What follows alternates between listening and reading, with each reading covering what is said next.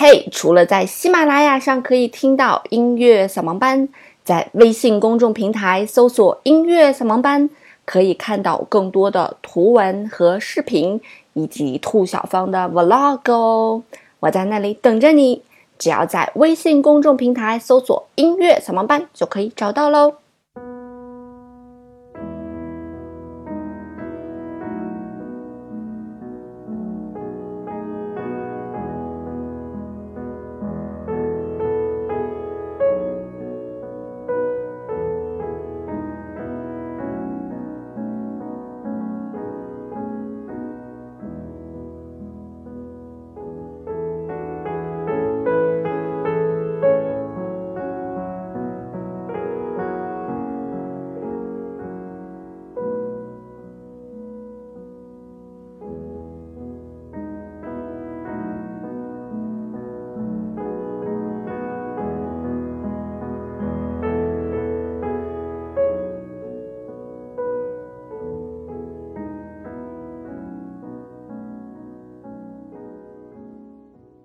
这么美的作品，真的不太忍心打断它。音乐不迷路，就在扫盲班。欢迎来到今天的音乐扫盲班。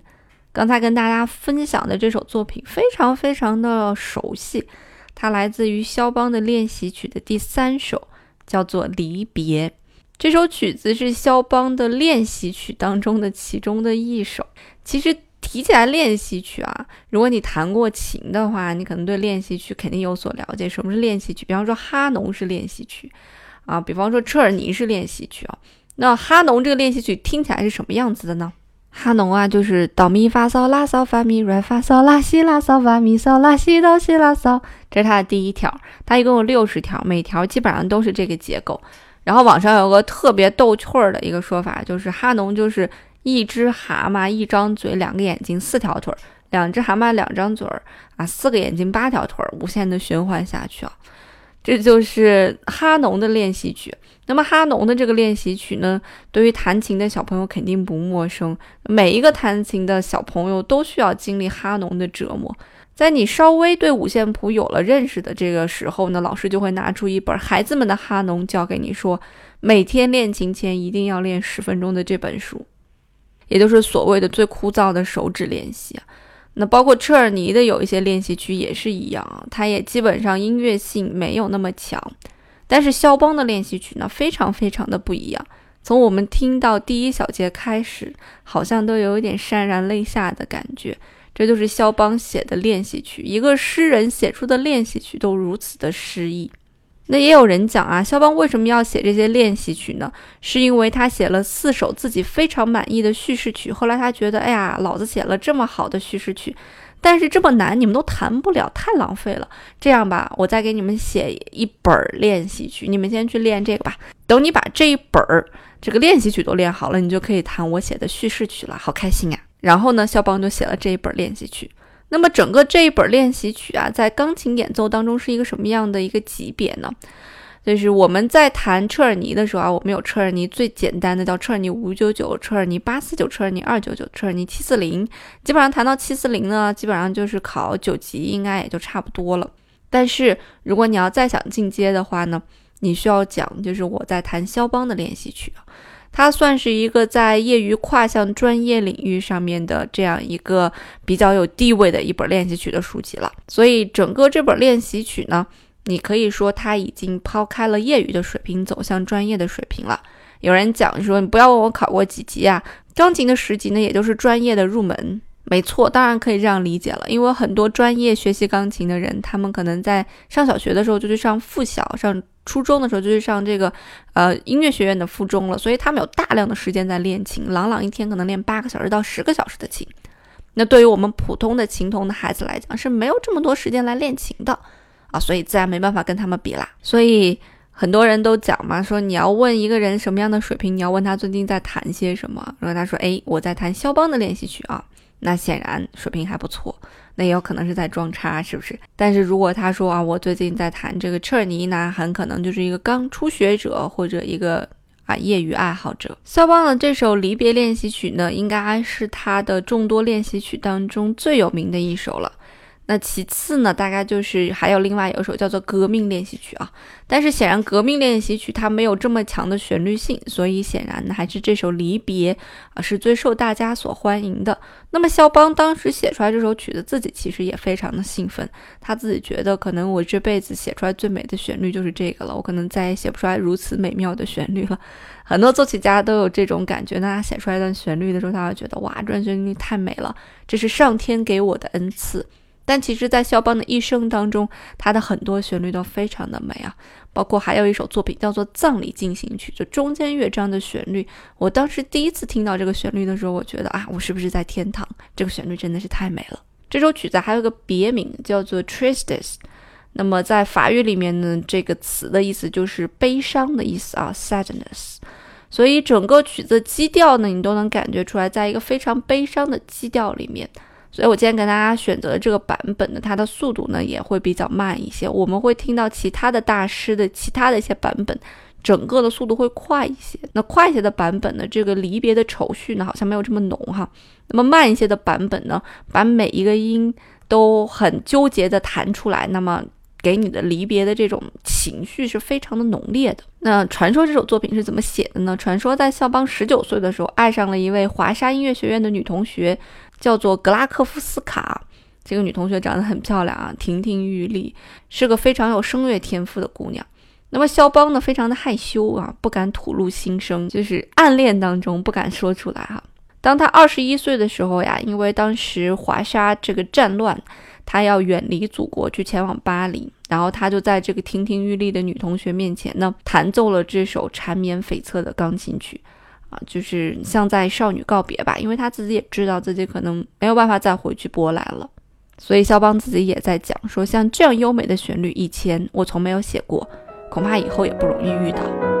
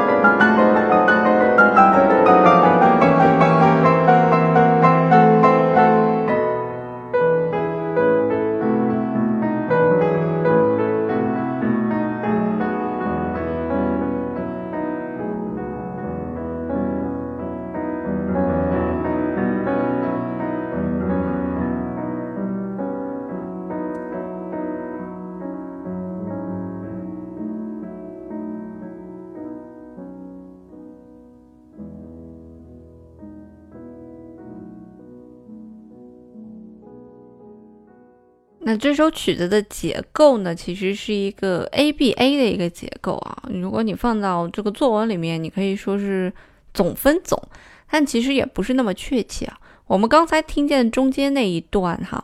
嗯，可能大家不太熟悉的一段。那么这就是这个离别练习曲的中间部分，而我们非常熟悉的旋律再次响起的时候呢，那就是我们的主题再现，旋律再现，就属于我们的 A 部分了。所以整个曲子就是由 A 我们熟悉的那个旋律，由 B 我们刚才听到的较为华彩华丽的一个部分组成，再到回来 A 啊，就是主题再现的部分。这种写作方式在大多数的作品当中都是沿用的这样一种方式，尤其是篇幅比较短小的一些作品啊，一般在我们的钢琴作品里面，三四分钟、四五分钟都算是一个比较短小的作品。啊，所以在这些作品的大多数的结构呢，作曲家都会采用一个 A B A 的这样一个形式。那么在演奏作品之前呢，我们一定要关注一个东西，就是速度啊，就是作曲家呢会在这个作品的最上面标出他想要你以什么样的速度去演奏。当然，大多数情况下我们不会直接标出速度，我们可能有的时候会标小快板快板啊、急板、慢板、行板啊，行板就走路的意思嘛，还有庄板啊，庄板就是庄严庄重的意思，会更慢一些，它会标出来这些些速度记号。但是肖邦这首作品呢，它标了一个东西叫做弹性速度，就是不受节拍约束啊，可以在你弹奏的过程当中呢，任意的加快或者减慢这个速度一种演奏的方法。我们在讲这个有一期节目叫做《肖邦夜曲这样弹》，小姐姐信息回不完的那一期节目的时候呢，我们跟大家聊过在弹肖邦作品时候的那种流动性。如果当你把肖邦的作品呢放到节拍器里面，你就完全的剥夺了肖邦音乐当中的一个灵魂。那么这首练习曲也是一样，很多时候我们在弹练习曲的时候，我们会要求学生去拿着节拍器啊，把节拍器卡到八十啊，卡到九十，卡到一百，然后去演奏。那通常呢，练习曲呢一般都是练手指灵活性的。我们会要求学生先从八十开始练，当你练得非常熟悉的时候，你就把速度调到九十，然后再调到一百，甚至调到一百六啊。你如果调得越快的话，证明你的这个手指灵活度越好。可是如果肖邦的曲子真的这样去演奏的话，我觉得真的是糟蹋了肖邦的这个乐思了。所以他给你标出来的一个叫做弹性速度啊，弹性的演奏。这个弹性根据什么来呢？是根据情绪的起伏来去进行速度的弹性化的。所以你会听每一个肖邦的每一首作品，基本上它都是用弹性的速度去来演奏的，它是随心而动的，就像诗人一样，非常的美。那这首作品据说也被编写了什么合唱曲啊啊各种乐器版本的作品啊。当然，钢琴在表现这首作品的过程当中呢。反正你在聆听的过程当中啊，有这么几点。第一点呢，其实，在你聆听的过程当中，是第一个就是层次感。我们在上一期介绍悲怆的时候，悲怆的第二乐章也是贝多芬写的所有作品当中，我觉得旋律算是非常优美的这样一部作品了，就是仅是他的第二乐章。那么这首作品其实和那首作品有异曲同工之妙。他们都是右手既负责要演奏旋律，也要负责演奏一部分的伴奏啊，哒哒哒哒哒哒哒哒，就是它的伴奏的部分哈。那么左手呢，听到低音的部分呢，啊，就是我们左手来演奏的，所以它是有三个线条在里面的。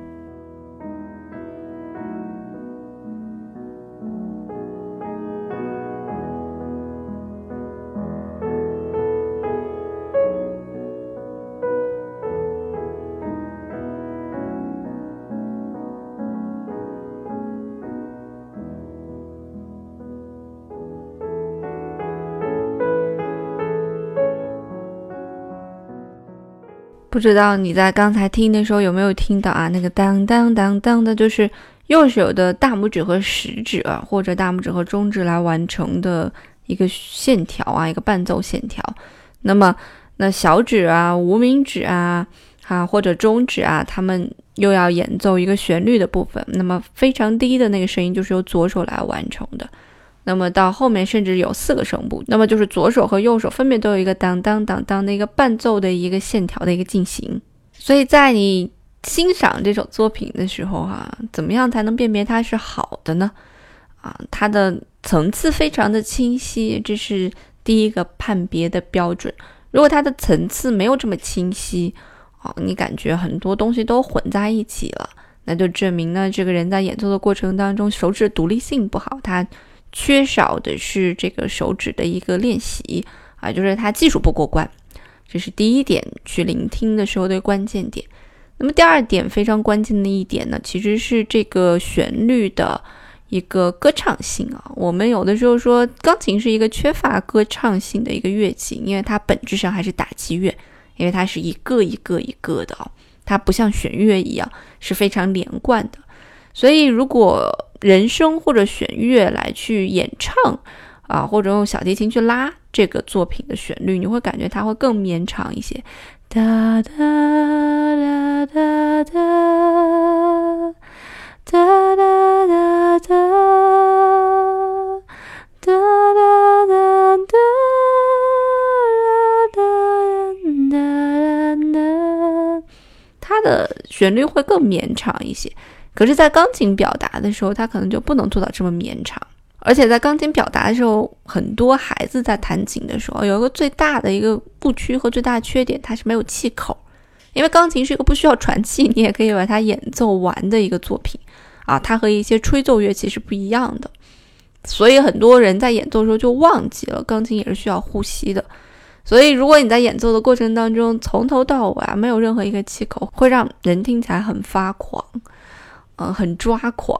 所以整个乐句怎么样去处理？那么气口是怎么样处理的？这个除了技术方面有一部分的影响之外呢，那另外一个就是这个人的乐感好不好？啊，如果这个孩子乐感非常的好，他会把这个气口处理的非常的舒服，也会把这个旋律线条的进行让你感觉非常舒服。如果这个孩子的乐感不好，那你就会觉得他的处理非常的生硬，你可能也说不上来哪不好，你就是觉得声音，没有那么动听。那其实是他的乐感不够，那其实就是他的手底下没有把作曲家心中的旋律给完美的表现出来。那么其次，在欣赏这种作品的时候呢，还有一个东西就是音色哈。那为什么我们说要买钢琴？要买钢琴，不要买电钢，不要买电钢啊？非常重要的一个原因就是钢琴的音色。那么其实越贵的琴，比方说手工打造的琴，它的音色可能就会音质或者手感。啊，就会更好一些。那么便宜的琴，一万块钱的琴，甚至二手琴，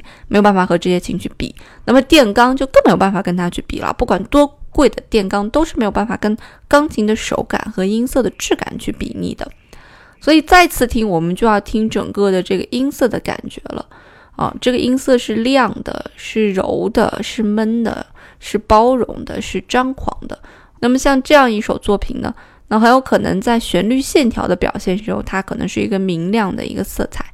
那么在啊第二个这个伴奏当当当当的这样一个伴奏的线条的色彩呢，它可能整个色彩都会暗很多。那么左手的一个色彩呢是偏向于沉稳的，因为它是低音区，沉稳的旋律会整个拉着作品让它不浮，嗯，让它听起来会更稳重一些。这是在乐曲表达的过程当中的音色的一个问题。那如果每一点都做得非常好，那真的就可以是一个大师的一个演奏级别了。那其实还有一个东西值得一听的，这可能是大多数的业余爱好者没有办法去听到的，甚至说有一些专业的人士也不一定完完全全就能听到，就是我们踏板的使用啊。我们钢琴因为是打击乐器，你单弹它的时候，它的声音很硬，嘣嘣嘣嘣嘣，它的声音很硬，所以它就需要一个东西叫做踏板，延音踏板的一个辅助。延音踏板就是让它保持有一定的润滑度哈，让它听起来是有一个延续性的。所以这个踏板呢，你用多了声音会浑，你用少了这个延续和绵延的感觉就会没有那么强烈。所以怎么样把这个踏板用到恰到好处，既可以帮助你表达这个旋律的线条。又可以让它不是那么浑浊，它的音响效果呢不会因为踏板踩的多踩的少而被影响到，它该表现的音色还是能够表现到，而且它的每一个音颗颗音的那个质感也不会因为踏板一踩下去，让整个每个音的这个质感都被破坏了，所以这些都是在钢琴演奏当中需要注意的东西。所以为什么说？你听起来好像这个曲子并不是很难，但为什么这样的作品可以被放到专业的一个级别上面来讲呢？一是作品在处理过程当中的一个仔细的一个程度，因为其实在他写作过程当中也已经非常的仔细了。那么其次呢，对音色的要求啊，对层次的要求啊，对踏板的要求啊，对音乐性的要求，对气口的要求啊，对歌唱性的要求，嗯，都是非常严格和非常高的。那至于这首作品带给你怎么样一种感觉，那真的是因人而异了。那今天就跟大家聊了非常非常多的这个离别这首作品啊，因为我从小是学钢琴的，尽管现在这个年久不弹了哈，很多东西已经生疏了，但是在欣赏的过程当中呢，从我弹这么多年琴的角度，我知道怎么样的东西是好的啊，怎么样去分辨好与不好啊，所以我只能动动嘴皮子跟大家来讲一讲了。那我有一个粉丝群哈，QQ 群幺五二八六二八八五，如果你想撩我的话呢，就欢迎你来。节目的最后呢，我会把《离别》这首作品啊完整的给大家放完了。那也祝大家晚安，好梦啦。